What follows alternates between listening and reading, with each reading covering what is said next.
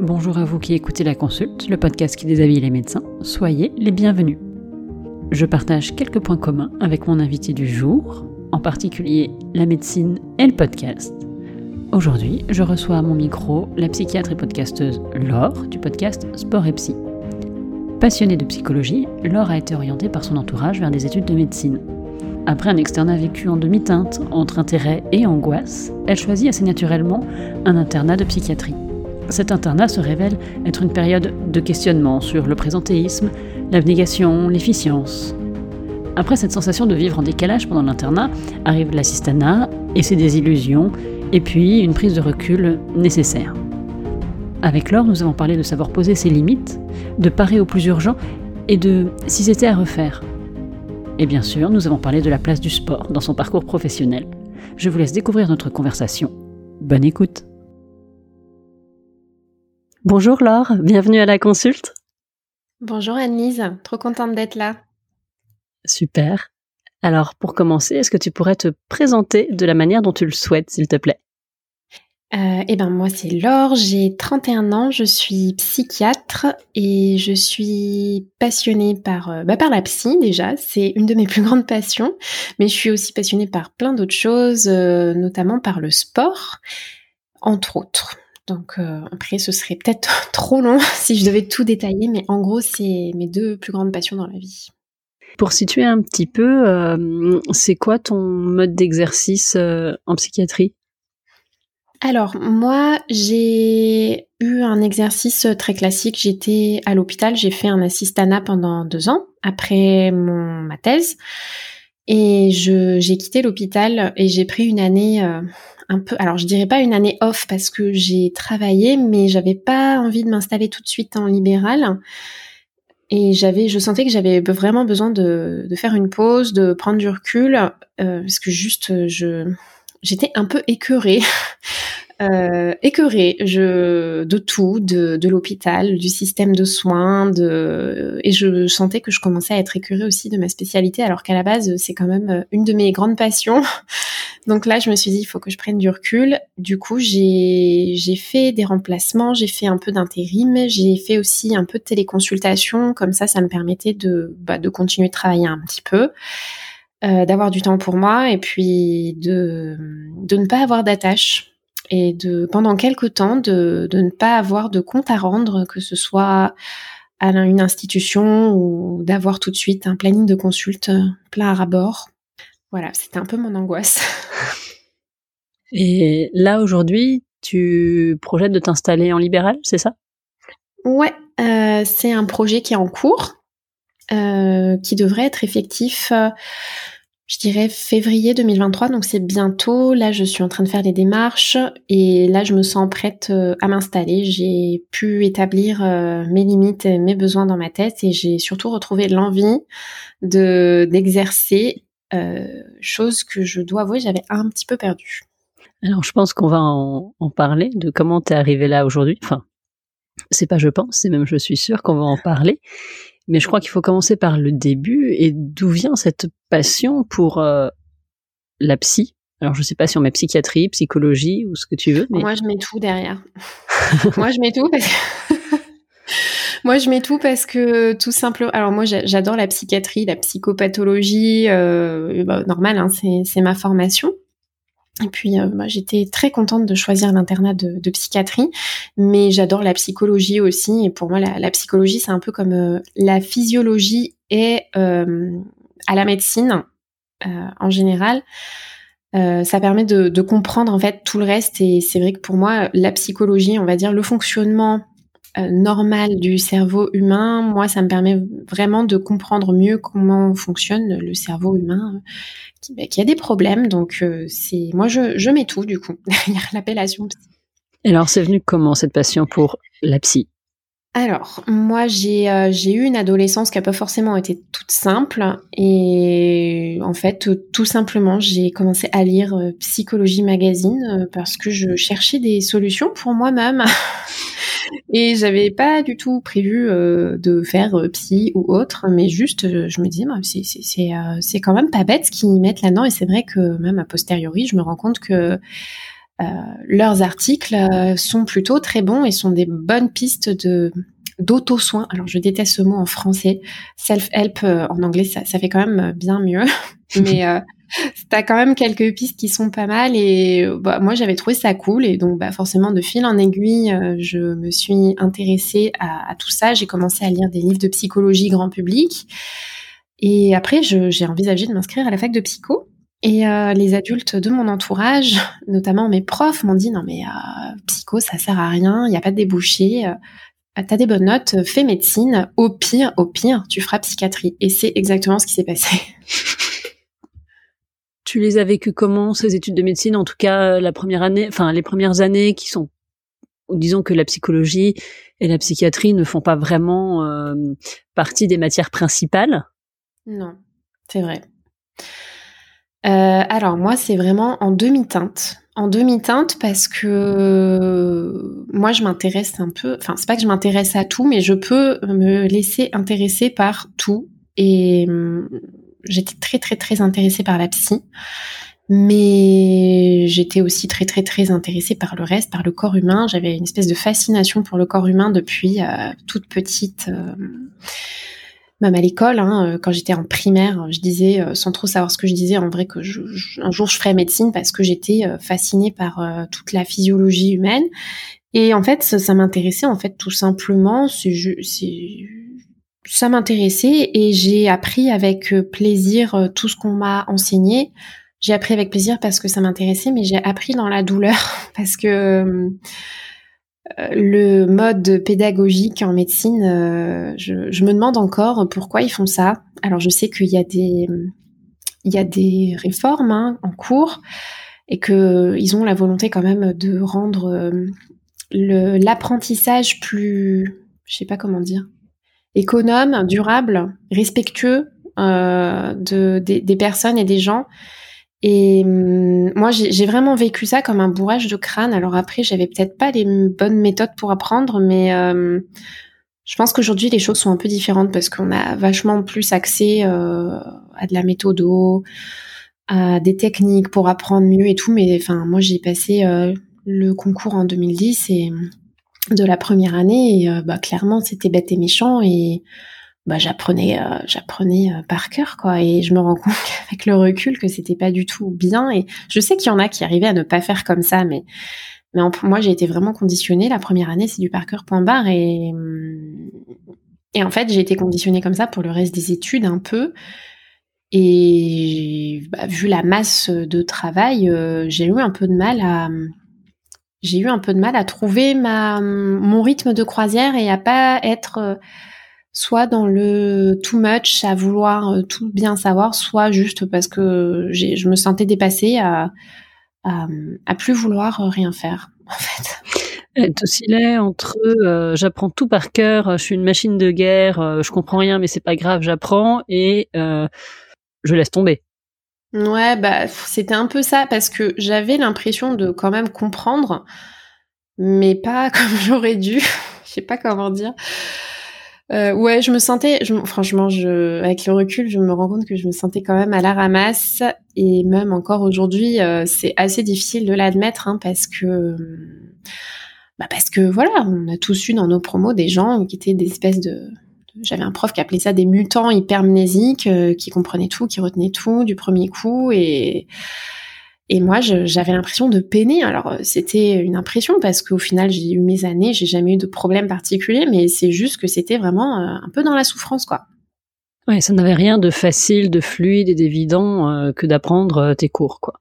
Non, c'était, j'étais intéressée par ce que j'apprenais, mais la pression qu'il y avait derrière, la quantité de choses à savoir, et la façon dont c'était transmis, euh, moi, ça m'a pas permis d'apprendre sereinement, on va dire. Puis, euh, je pense aussi, euh, on va le dire, que j'étais, je suis toujours quelqu'un de très sensible au regard des autres.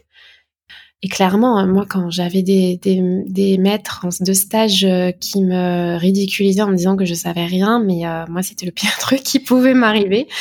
Et même encore aujourd'hui, quand je quand j'ai au téléphone des gens euh, qui ont été mes maîtres de stage, alors qu'aujourd'hui je suis diplômée, je n'ai plus rien à prouver, mais je je suis encore en panique. C'est traumatisme. Et j'étais, je, vivais un peu dans cette peur de pas réussir et de pas y arriver. Et sauf que bah, plus j'étais, euh, plus j'étais euh, crispée, euh, bah moins, moins j'étais à l'aise pour apprendre. Et, je pense aujourd'hui que j'ai fonctionné avec des, des, capacités cognitives à 10% en vrai. Enfin, honnêtement, avec le recul, je me dis mais, comment j'ai réussi à faire mes cours dans un tel état de stress? Parce que c'était ça. Hein. Le, c'était vraiment ça. Les stages, l'enseignement pratique, euh, n'a pas compensé cette théorie euh, euh, difficile à ingurgiter très par cœur. Ça a même rajouté du stress en fait pour toi, le fait de te sentir évalué, jugé en stage. oui, parce que moi je le prenais vraiment comme, je sais pas comment dire je c'était vraiment euh, soit vous faites les choses parfaitement soit vous êtes nul. Et il n'y avait pas de nuance en fait dans le discours des chefs. Enfin moi en tout cas je le percevais comme ça. Et hum, bah il y avait euh, des équipes euh, des chefs qui étaient clairement bah c'était limite maltraitant quoi et hum, même si on apprenait plein de trucs, moi j'étais toujours trop contente d'apprendre plein de trucs en stage. Euh, il y avait toujours ce, cette angoisse de, de pas tout retenir et, de pas savoir. Et, ouais, l'ambiance des stages, euh, moi je, je m'y suis honnêtement, je m'y suis jamais faite. Hein. Ça s'est apaisé quand j'ai été interne parce que je sentais que bon, j'avais des choses à prouver, mais qu'on me faisait confiance et que je, du coup, je pouvais me faire confiance, tu vois. Enfin. T'avais besoin que les chefs te fassent confiance pour te faire confiance. Et du coup, tu te sentais pas en confiance quand tu te sentais euh, évalué, jugé, voire humilié, rabaissé parce que tu savais pas. Ouais, ah bah non, non. Euh, puis surtout que j'étais extrêmement. En fait, je n'ai jamais compris pourquoi j'étais extrêmement mal à l'aise euh, dans les dans mes stages parce que j'étais très ambivalente parce que à la fois j'étais hyper intéressée par ce que je faisais. J'adorais voir les petits patients, j'adorais voir euh, des choses, j'adorais apprendre des trucs, j'étais toujours trop contente euh, d'arriver sur un nouveau terrain de stage. Mais en fait, pour moi, l'angoisse, c'était euh, d'arriver dans un nouveau lieu, de savoir euh, si les gens qui allaient euh, nous accueillir, déjà, est-ce qu'il y aurait un accueil des externes? Parce qu'en général, c'était une vaste blague. On arrivait, les gens savaient pas que c'était notre premier jour. au mieux, ils nous disaient bonjour du bout des lèvres. Au pire, ils nous ignoraient et râlaient, quoi. Et et, et puis non, c'est, enfin moi je l'ai vraiment vécu dans certains stages comme de la maltraitance. Et j'avais beau euh, aimer ce que je faisais, euh, je, je, ne je ne comprenais pas en fait comment les gens pouvaient être aussi horribles entre eux, se parler aussi mal, parler aussi mal aux gens, que ce soit étudiants, que ce soit internes, et, et être odieux en fait moi, je, je comprenais pas. Alors, ça n'a pas été ça dans tous mes stages, heureusement, mais je dirais bien les, les deux tiers, où vraiment c'était euh, de la provocation, de l'humiliation, du rabaissement. Et je suis assez agréablement surprise de voir que c'est quelque chose qui existe de moins en moins quand même, parce que hum, j'ai l'impression que la jeune génération, je parle comme si j'étais une vieille, mais la, jeune génération euh, ne se laisse pas faire pareil. Euh, et d'ailleurs, j'ai vu des collègues euh, s'insurger contre ces nouveaux externes qui n'écoutent pas et qui ne sont pas intéressés. Et bon, effectivement, il y a toujours euh, une petite portion de gens qui ne sont pas intéressés, mais moi, je pense que la plupart, c'est juste qu'ils en ont marre qu'on leur parle mal, en fait. J'imagine que, comme tu étais intéressée par la psy, tu as fait un stage dans un service de psychiatrie. Oui. Comment ça s'est passé? Ça s'est trop bien passé. Trop bien passé. Et euh, ça rejoint vraiment ce que je disais avant, c'est que bah, déjà j'étais trop contente euh, d'y aller parce que en fait c'était mon tout dernier stage d'externe. Euh, je savais que j'avais toujours des vues sur la psy, même si entre temps j'avais changé x fois d'avis parce que partout où j'allais en stage, je me disais ah, vas-y c'est trop cool, je vais faire ça. Et la psychiatrie, j'y suis passée en dernier stage et j'ai trouvé mais tout passionnant, la clinique, la sémio, euh, la façon de travailler avec les gens parce que moi c'était vraiment je trouvais ça fascinant en fait de pouvoir soigner les gens euh, bah, avec la parole. Bon avec les médicaments aussi mais je, trouvais ça extraordinaire euh, le, lien que tu pouvais tisser avec eux et ce qu'ils pouvaient en faire et de voir que ça pouvait être thérapeutique. Je trouvais ça génial.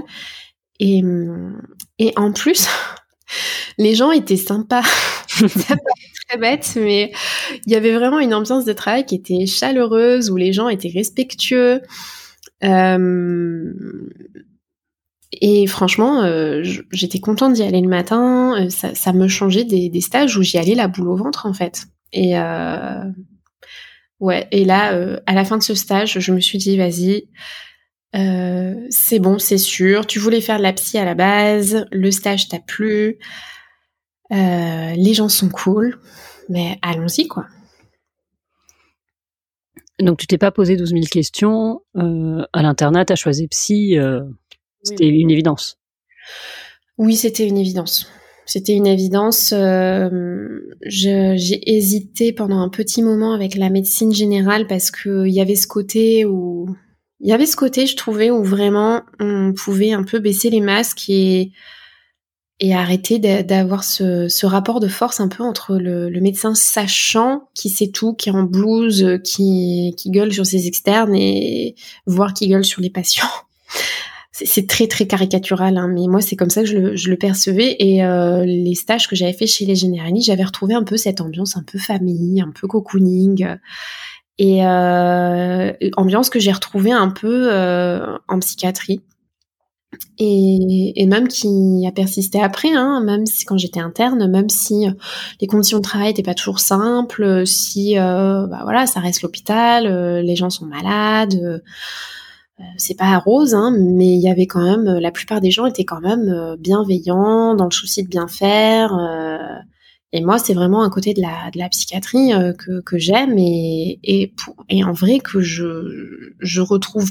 C'est une ambiance que je j'ai pas retrouvée ailleurs. Quand par exemple, ça m'arrive de faire de la psychiatrie de liaison et que je vais dans les autres services, que je discute avec les équipes, les médecins et tout, je vois bien que l'ambiance c'est pas du tout pareil. Pour toi, il y a une ambiance propre euh, au service de psychiatrie. Ouais. Ouais. Je trouve quand même. Et c'est une ambiance dans laquelle tu t'épanouis. Ouais, ouais, ouais. Dans laquelle je, je m'épanouissais. Et alors, cet internat, il a été épanouissant? Oui, oui, oui. C'était aussi un peu en demi-teinte par rapport à l'externat parce que j'avais toujours un peu ce truc de pression, mais je pense que là, c'était plus la pression que je me mettais à moi-même que la pression que je ressentais de la part euh, des chefs et de euh, voilà de la pression qu'on peut avoir quand on est en médecine, euh, le CN, les classements, les machins. Moi, j'ai adoré mon, internat en, psychiatrie. j'ai eu des bons stages, j'ai eu des super équipes. Il y a très peu de, de stages ou, ou de gens avec qui ça s'est mal passé et j'ai appris plein de trucs. Franchement, euh, moi, je, je, je, garde un très très bon souvenir de mon internat. Euh, même si parfois je sentais que, bah, comme tous les internes, ça tiré un peu sur la corde et que c'était un truc quand même assez tabou. Enfin, même en psychiatrie, je pense qu'on était vraiment euh, bien lotis par rapport aux autres internes.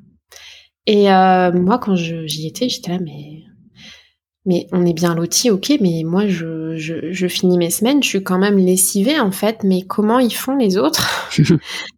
Comment ils font les autres Et puis, euh, puis bon, euh, alors je pense que ça se fait moins, mais il y avait toujours des petites remarques quand on partait quand on partait un peu plus tôt, qu'il y avait rien à faire, qu'on se faisait relayer par les autres, ou quand on prenait nos demi-journées de congé formation. Enfin, on sentait qu'il euh, y avait un peu ce, truc du présentéisme, même si euh, clairement il y avait rien à faire. Alors on disait bah oui, écoute, j'aurais joignable, mais là il y a rien, donc euh, bah je vais aller faire autre chose. et, et non, c'était bah c'était très c'était très mal vu, et puis je pense que c'est toujours mal vu. Et en même temps, moi, je comprenais pas trop parce que je me disais, mais euh, enfin, moi, je, je, moi, pour moi, je me disais, mais moi, c'est du temps pour récupérer et puis pour être plus efficace en fait après. Et je voyais bien que c'était pas du tout le, le mood ambiant. Euh, et ça l'est toujours pas d'ailleurs. Et ça, je me suis toujours sentie en décalage avec les autres là pour le coup.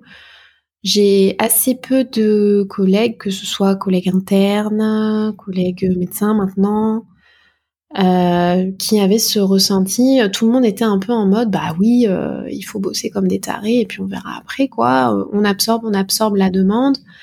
Et euh, moi, j'ai toujours été un peu, j'étais là, oui, bah oui, il faut bosser, mais bon, faut faut bosser en mode euh, efficience quoi. Enfin ça sert à rien. Moi je, je comprenais pas en fait euh, pourquoi les les gens euh, comment dire j'avais l'impression qu'on travaillait vraiment en mode on est dans l'urgence et puis on, verra plus tard pour travailler en profondeur. Et c'est quelque chose qui s'est accentué vraiment ces dernières années avec la pénurie médicale. Et hum, c'est vraiment cette euh, fuite en avant que j'ai ressentie, mais, mais très très tôt dans les études et dans l'internat, où j'avais l'impression qu'il fallait faire toujours plus, sans vraiment réfléchir à comment est-ce qu'on pourrait faire pour faire aussi bien, mais en se préservant, euh, quand je dis soit, c'est médecin, soignant, et hum, j'avais l'impression que vraiment l'objectif du travail euh, qu'on pouvait fournir, c'était euh, euh, d'en faire toujours plus. Et celui qui était valorisé, c'est celui qui travaillait le plus sans se reposer en fait. Et moi, j'ai jamais compris ce délire-là. Alors c'est pas pour autant que je me reposais plus que les autres parce que du coup j'étais en mode full culpabilité, je vais pas faire ça quoi. Mais mais je comprenais pas en fait juste ce fonctionnement de dire bah oui on bosse, on bosse et hum, il y a du travail, on prend et on pose. En fait, on, on pose pas ses limites, on est conditionné, je trouve, à pas écouter ses besoins en, médecine, parce qu'il faut répondre aux besoins de l'autre. Alors, ce qui est normal, mais moi, je plus le temps passe et plus je me rends compte que si j'écoute pas un minimum mes besoins, euh, je deviens, je deviens nulle. Enfin, je, je deviens une mauvaise soignante. Enfin, quand je si j'écoute pas un minimum mon besoin de sommeil, mon besoin de récupération, mon besoin de faire autre chose que de la psy, euh, je me suis surprise à devenir méchante avec les patients et je me suis dit non mais euh, non, ça ne va pas. Donc, euh, mais le temps de m'en rendre compte, ça a été long. Et alors, moi je moi j'avais l'impression de devenir méchante ou de devenir juste de devenir mauvaise quoi de enfin mauvaise. De, de faire du travail bâclé en fait. Et, et ça je me suis dit non c'est c'est pas possible quoi. Enfin c'est là où je me suis dit qu'il allait falloir que je change quelque chose dans ma façon de travailler et à ce moment-là t'étais interne ou t'étais assistante? Hum, je pense que j'étais interne mais interne, si tu veux, je j'avais des réflexions, mais j'avais pas forcément la.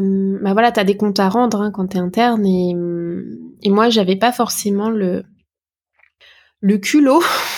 Parce qu'il y en a qui l'ont, et je suis très très admirative, surtout les internes de la nouvelle génération. J'avais pas le culot de dire, bah non, écoute, là j'ai fait mon boulot, euh, écoute, vous avez mon téléphone, s'il y a un problème, je m'en vais en fait.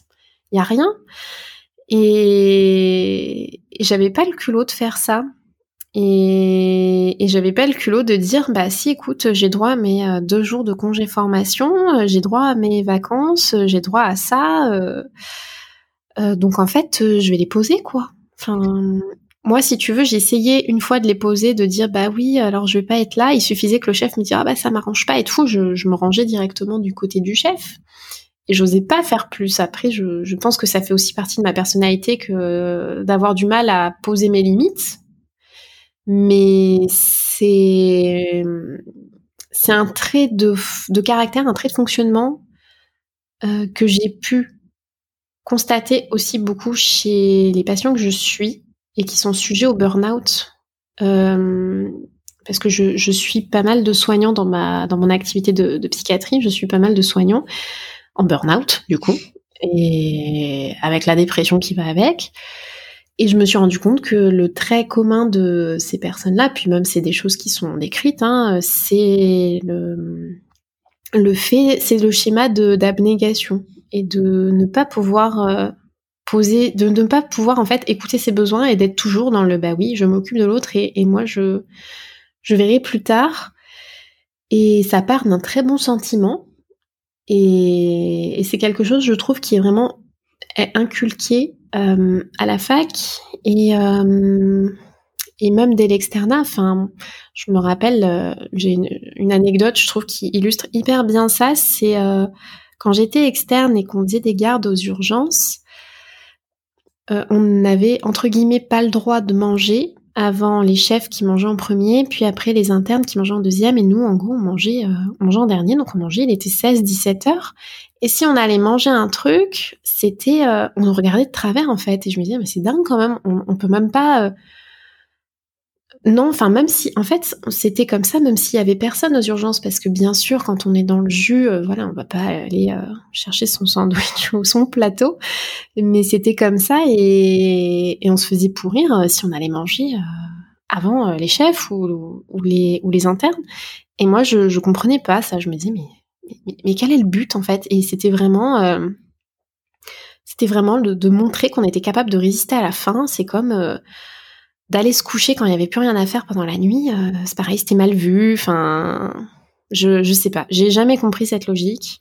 Comme s'il fallait triompher de, de, ses besoins naturels. C'est comme pendant les transmissions, celui, les, les, gens se vantaient de ne pas avoir, limite les gens se vantaient de, de ne pas avoir eu le temps d'aller pisser. Enfin, moi, j'étais là, mais mais les gars, à quel moment, quoi? À quel moment c'est mieux si toi t'es pas à l'épicer et que ça montre qu'en gros t'es meilleur que les autres, quoi? Enfin, ouais, je, ça me pose encore question cette euh, façon de faire. Hmm. Tu restes euh, dubitatif devant cette euh, culture du sacrifice. Cette culture, c'est exactement ça. Cette culture du sacrifice, c'est culture du sacrifice que je retrouve de façon quasiment inconditionnelle dans tout les gens que je vois et que je suis qui, qui sont en burn-out en fait et qui ont du mal à percevoir qu'on peut fonctionner autrement. Parce que les gens se mais si je m'écoute en fait euh, je, ne fais plus mon travail. Et c'est vraiment ce raisonnement en, tout ou rien, c'est-à-dire euh, c'est très dichotomique. C'est soit je ne m'écoute pas, je suis euh, tête dans le guidon, je me retiens de pisser, je me retiens de manger, je me retiens de dormir. Et, comme ça, je, sauve des vies, soit je m'écoute et je suis un mauvais soignant. C'est un peu euh, le raisonnement, quoi. Alors pour revenir à ton parcours, donc tu décrivais un internat qui globalement se passe bien, même si tu observes un fonctionnement euh, de, de l'hôpital et des soignants qui, qui te laisse un peu perplexe. Oui. Et tu nous disais tout à l'heure que tu avais été un petit peu euh, écœurée par ton assistana. Comment tu l'as vécu, ton assistana? Euh, Alors, l'assistana, en fait, euh, moi, si tu veux... Alors, je ne sais pas à quoi je m'attendais. Enfin, si, je sais à quoi je m'attendais.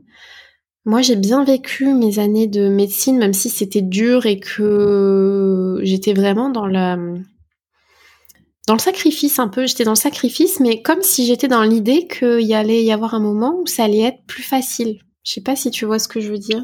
Oui, tu te sacrifies pendant tes études, mais après, une fois que tu seras chef, euh, ça sera fini le sacrifice. Alors qu'en fait, non.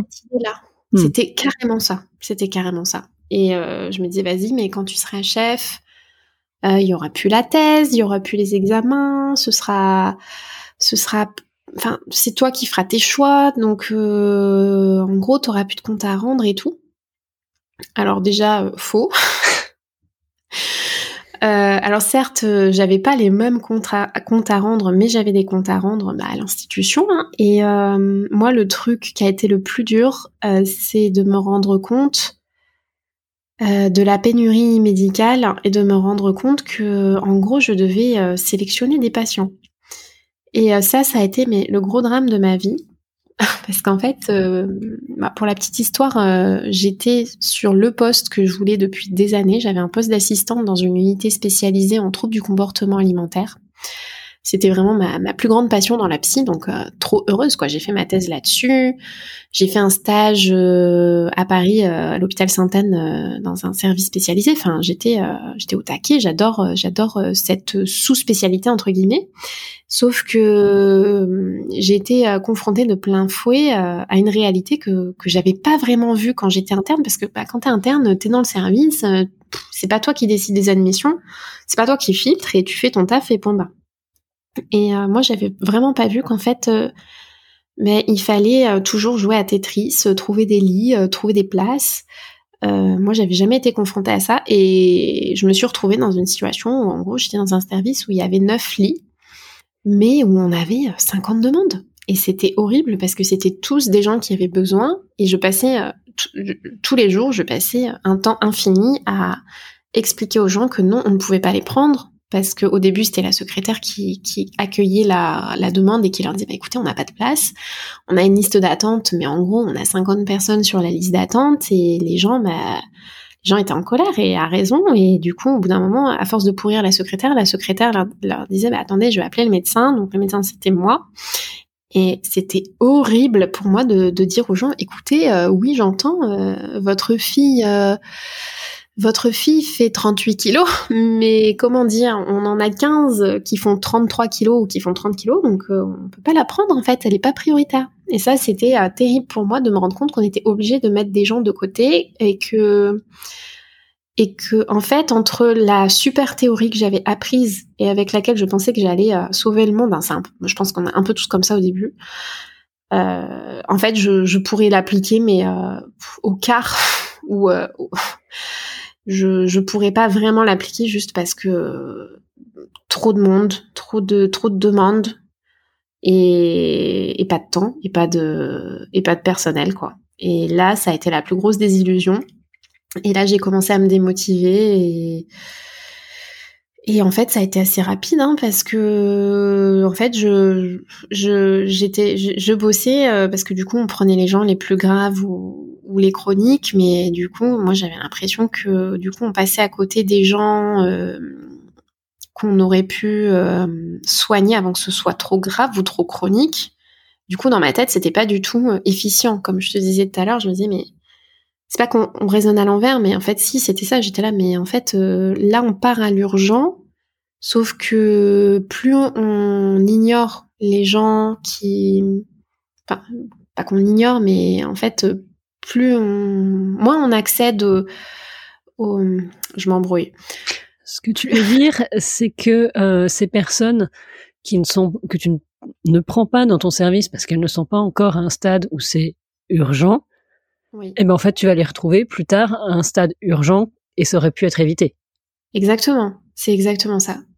C'est exactement ça et euh, et c'était le problème que comme on était une unité surspécialisée en TCA et que en fait, euh, il y a très peu de personnes en réalité qui sont formées à ces troubles. Je savais très bien que si nous on s'en occupait pas, euh, ben en fait, il y avait quasiment aucune chance qu'elle soit prise euh, en charge ailleurs, euh, en ambulatoire ou dans d'autres villes, parce que en gros, t'as quoi? T'as tu dois avoir une petite dizaine de centres spécialisés en France et et, et puis c'est des, des, pathologies où tu ne peux pas en plus t'en occuper tout seul en libéral parce qu'il faut être plusieurs. C'est il faut des psychomotes, il faut des psychiatres, il faut des psychologues, il faut des diètes, des nutritionnistes, enfin tout un petit package professionnel à avoir. Et c'est pas quelque chose que tu peux avoir euh, dans une unité non spécialisée en fait. Et, et bref, voilà, j'étais euh, dégoûtée de me rendre compte qu'en fait, euh, il y a quasiment 10% de la population qui souffre de TCA, mais qu'on pouvait pas s'en occuper. C'était un peu le drame de ma vie. Et alors, comment ça se passe, euh, la décision de te dire, OK, là, j'en peux plus, j'arrête, je prends du recul, je prends du temps pour moi.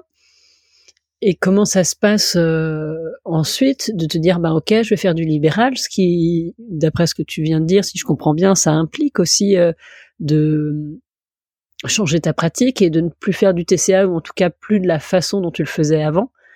Comment ça se passe ce, processus de décision pour toi?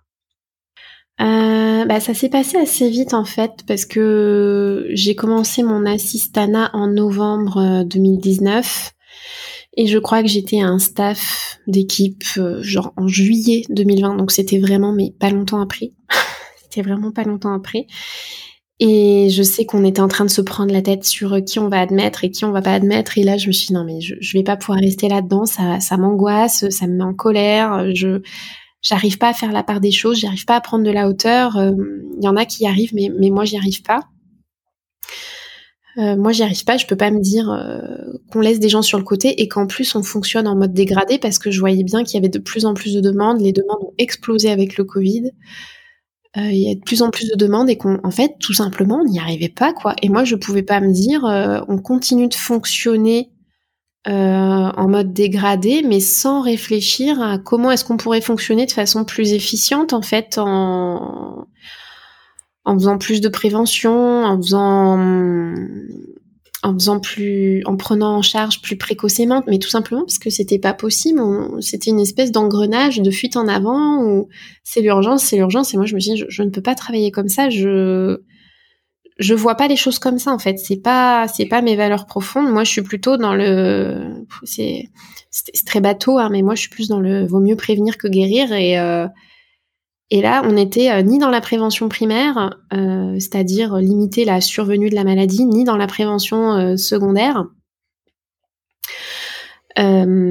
c'est-à-dire éviter que la maladie dure trop longtemps, si je dis pas de bêtises. ni dans la prévention tertiaire, c'est-à-dire euh, éviter les rechutes. Et on était dans rien. on était juste dans l'urgence. Machinette pèse 30 kilos. Euh, il lui faut une hospi. Euh, ça dure un mois. On la remplume de 5 kilos. elle veut sortir, elle sort. Elle revient six mois après parce que bah parce qu'elle n'y arrive pas et qu'on n'a pas eu le temps de faire un travail de fond. Enfin, c'était vraiment l'usine, mais de l'usine. moi, je, je non, ça n'allait pas. ça n'allait pas et pourtant j'avais une super équipe et les gens essayaient vraiment de bien travailler mais en fait on, on pouvait pas quoi parce que soit les gens étaient trop sévères et que en gros euh, bah on, faisait comme on pouvait mais le trouble était tellement enquisté que c'était compliqué quoi. Et moi j'avais l'impression qu'on arrivait pour certains qu'on arrivait trop tard. Et ça j'avais du mal avec ça. Donc tu avais l'impression d'arriver trop tard. Et est-ce que c'est ça qui te motive pour faire du libéral, te dire que peut-être tu pourras arriver un petit peu avant que trop tard? Bah ouais, oui, oui, quelque part, euh, c'est ça. C'est alors surtout moi, ce qui me motive dans le libéral, c'est que j'ai plus de contrôle sur ma façon de fonctionner.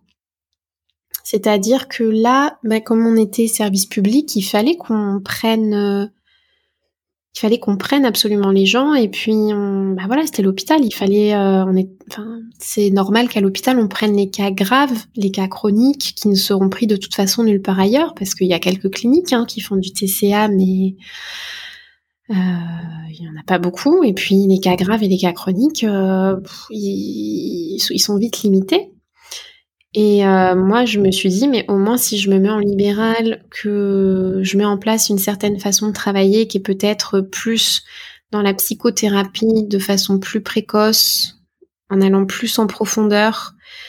Alors certes, en prenant probablement moins de patients, euh, mais en m'occupant des patients que j'ai de façon euh, complète, enfin ouais, en essayant de faire euh, les choses le plus, de façon la plus complète possible, je me dis après, ça peut laisser la place à d'autres, en fait, et ça peut à terme éviter des hospitalisations, éviter des arrêts de travail, de me dire, je prends le temps de faire une vraie prise en charge de A à Z et pas juste de, de parer à l'urgence. Et ça pourra peut-être, je l'espère, euh, éviter à terme des gens qui rechutent encore et encore ou qui s'enfoncent dans la maladie parce que c'est souvent ça. Et en libéral, tu as encore le temps, je trouve, de... Enfin, tu as accès en fait à des gens qui sont pas encore trop enfoncés dans la maladie et sur lesquels tu peux... Euh, tu peux quand même faire des choses chouettes et puis j'ai pu le voir euh, en faisant de la de la téléconsultation parce que du coup j'ai eu accès à une patientèle de ville et c'est vrai que les, les, gens euh, consultent d'abord en ville et après si ça va pas ils vont à l'hôpital.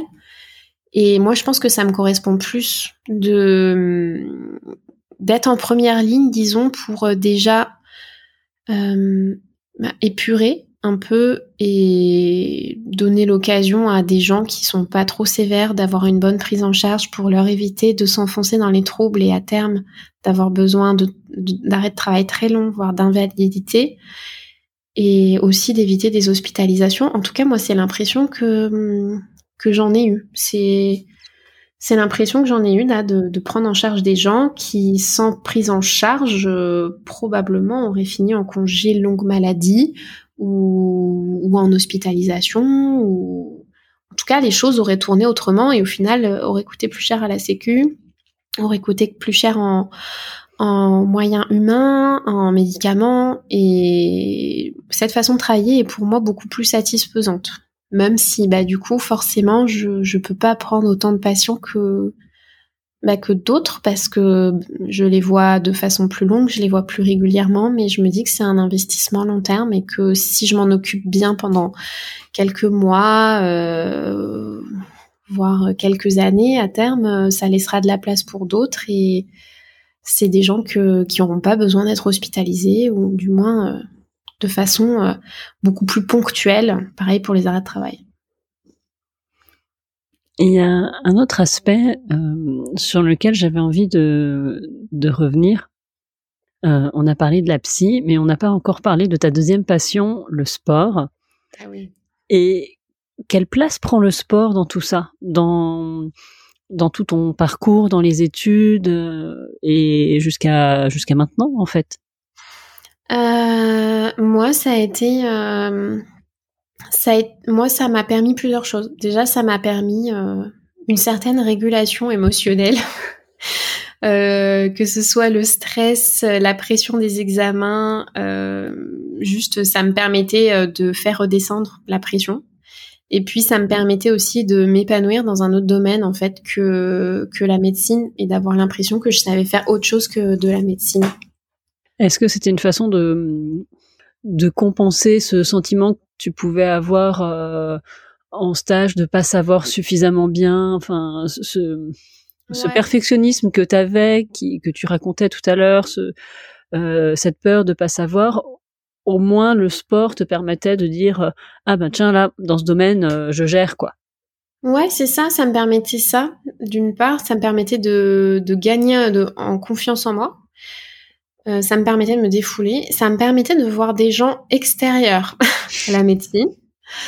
Euh, et euh, ça me permettait juste de sortir du cadre médical dans lequel on a vite tendance à, à se à, à s'isoler entre guillemets parce qu'on a vite tendance à ne côtoyer que les gens de la fac et que les gens de, de l'hôpital en fait. Et moi, ça me permettait vraiment de voir autre chose, de m'épanouir dans autre chose, d'avoir d'autres conversations, d'avoir d'autres idées, de m'enrichir dans autre chose. Et puis surtout, ça, moi, ça me permettait de, de me donner d'autres défis, de, ouais, c'était ma récréation, quoi. c'était ma récréation. Et, ouais, c'était surtout ça. C'était euh, défouloir, euh, récréation, confiance en soi et euh, socialisation autre que médecine. Et en pratique, t'arrivais à y consacrer le temps que tu voulais parce que on sait tous qu'une première année de médecine c'est extrêmement prenant, qu'un concours euh, pour l'internat, les ECN, ça peut aussi être extrêmement prenant. T'arrivais à caser tout ça dans ton emploi du temps? Euh, bah en première année, j'ai quasiment tout arrêté, clairement. Euh, J'avais gardé euh, une demi-heure de footing le dimanche une demi-heure de natation le dimanche. C'est en gros ce que je faisais. Ou alors j'allais à pied à la fac aussi, c'était ma mon activité physique du jour. Et après, j'ai quand même bien repris à partir de la deuxième, troisième année, j'ai bien repris.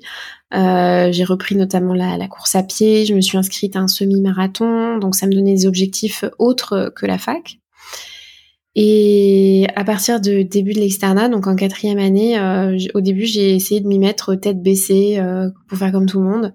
Et j'ai vite vu que, que, que ça n'allait pas le faire et que je commençais à m'essouffler en fait et que je sais pas, je j'en avais déjà marre en fait. Et et puis au bout d'un moment, je me suis dit non mais de toute façon, tu tu veux faire psychiatrie, donc euh, bon, passe le CN, mais tu sais très bien que de toute façon, dans tous les cas, tu auras psychiatrie, donc c'est pas que j'ai lâché l'affaire, mais j'ai révisé euh, sans sans vouloir donner ma vie.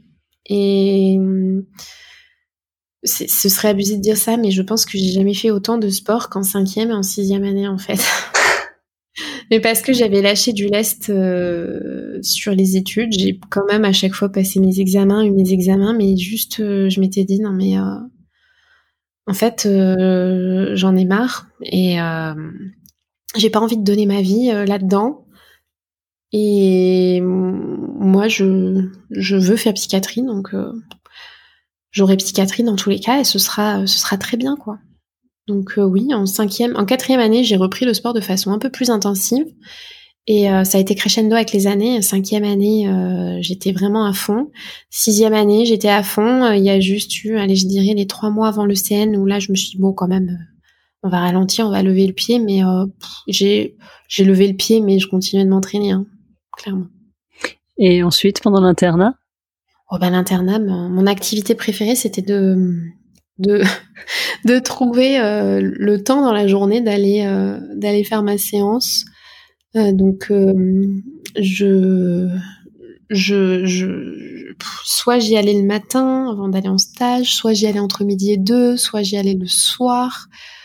Euh, en fonction du terrain de stage et de la souplesse du terrain de stage, mais j'ai toujours réussi à me débrouiller pour trouver un créneau dans la journée, que ce soit le matin, le midi ou le soir. C'était très rare où, où je, c'est vraiment très rare les fois où j'ai pas pu y aller. Euh, alors j'y allais pas tous les jours non plus, mais euh, j'y allais bien 4-5 fois par semaine en comptant le week-end.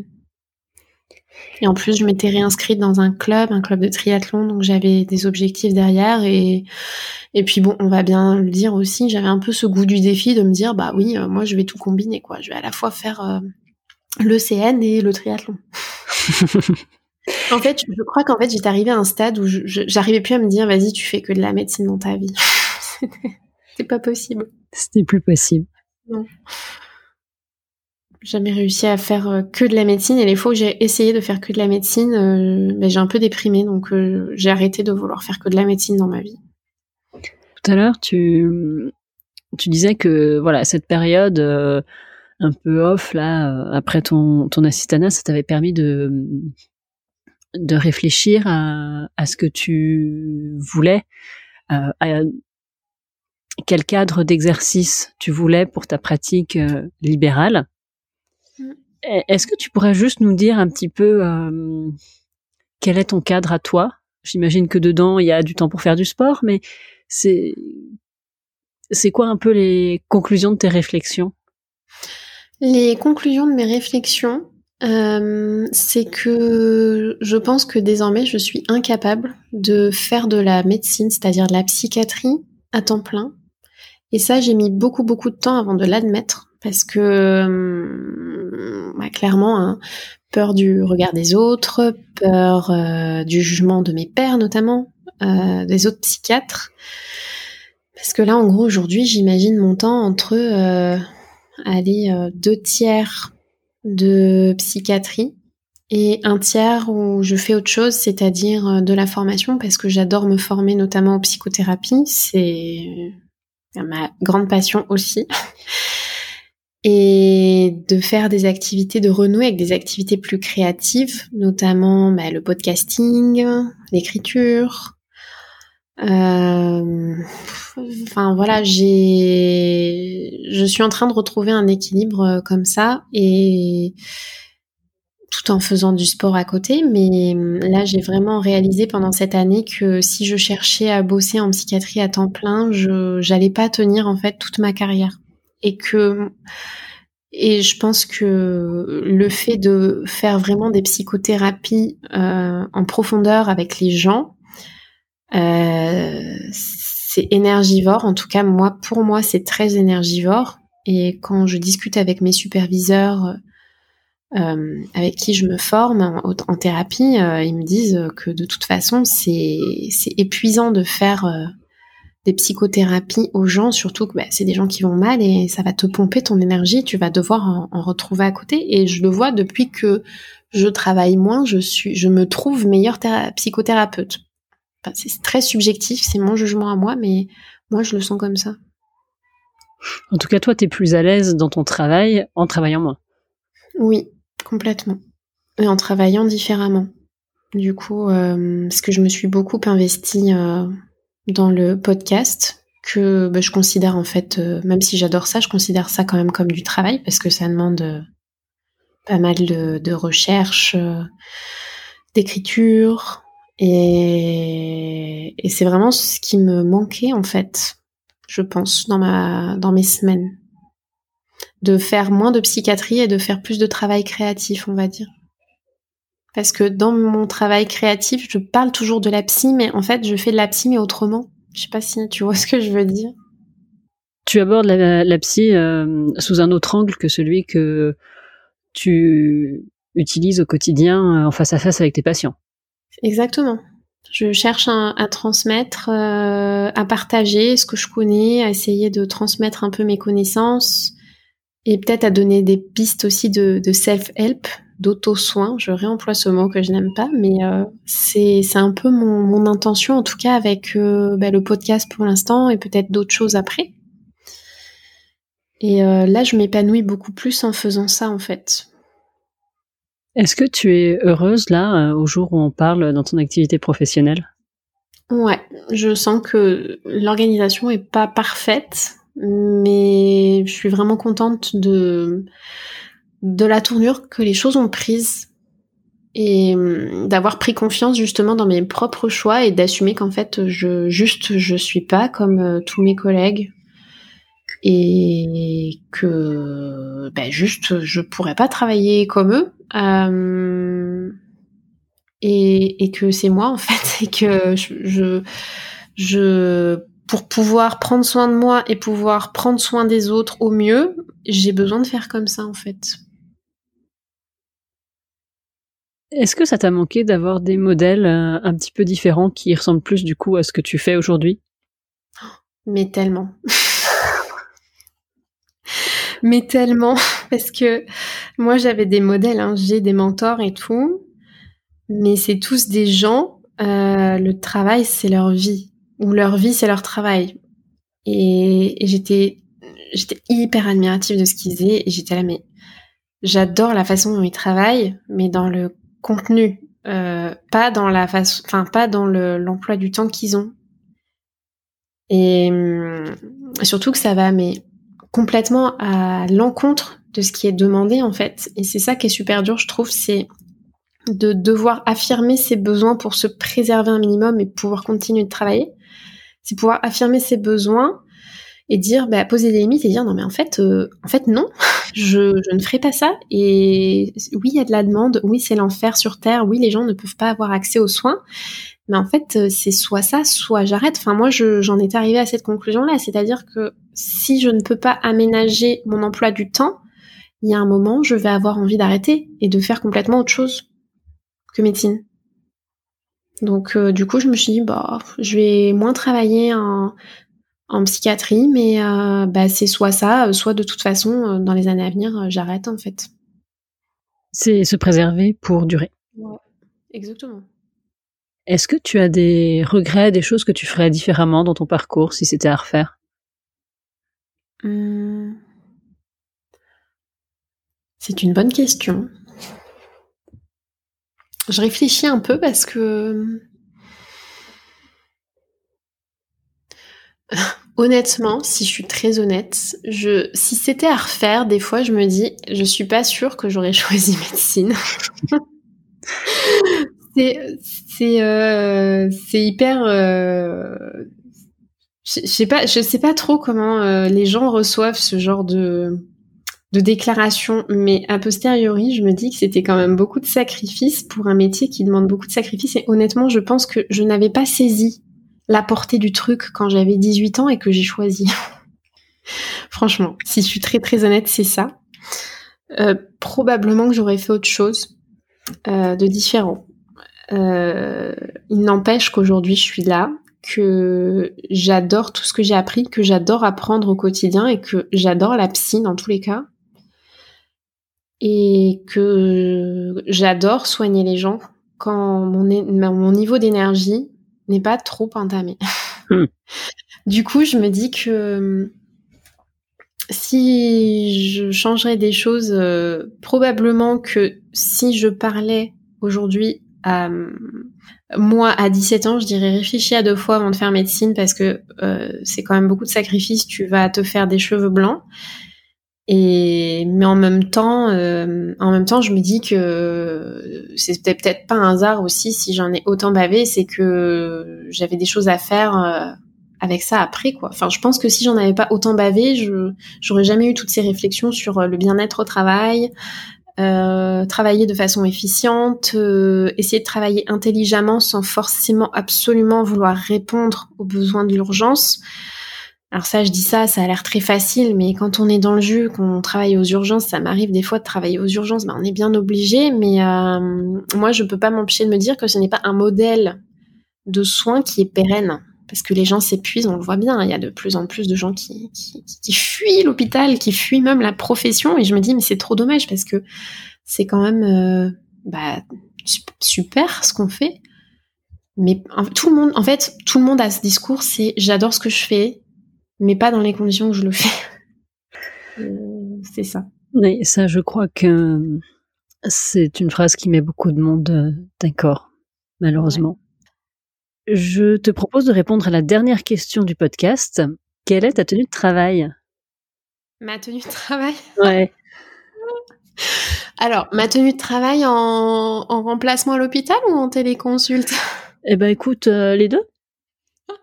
Ou quand tu fais du podcast, je ne sais pas si c'est du. Alors, euh, bah attends, je vais commencer par le classique. On va faire euh, la tenue de travail à l'hôpital. je me mets un petit jean, un petit haut, euh, t-shirt l'été au chaud l'hiver parce que je suis très frileuse. Je mets une petite paire de baskets que j'aime bien mais qui me permettent de courir si on a un petit patient euh, agité à contentionner.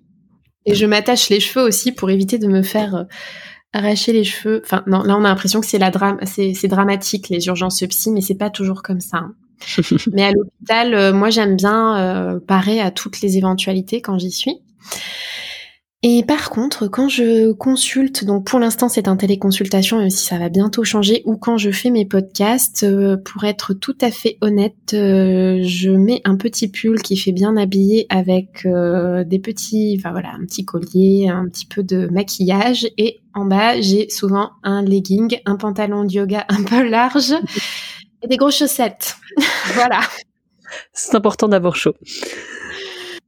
Donc euh, voilà, les, patients me voient bien habillée en haut, ils voient juste pas qu'en bas, je suis en legging.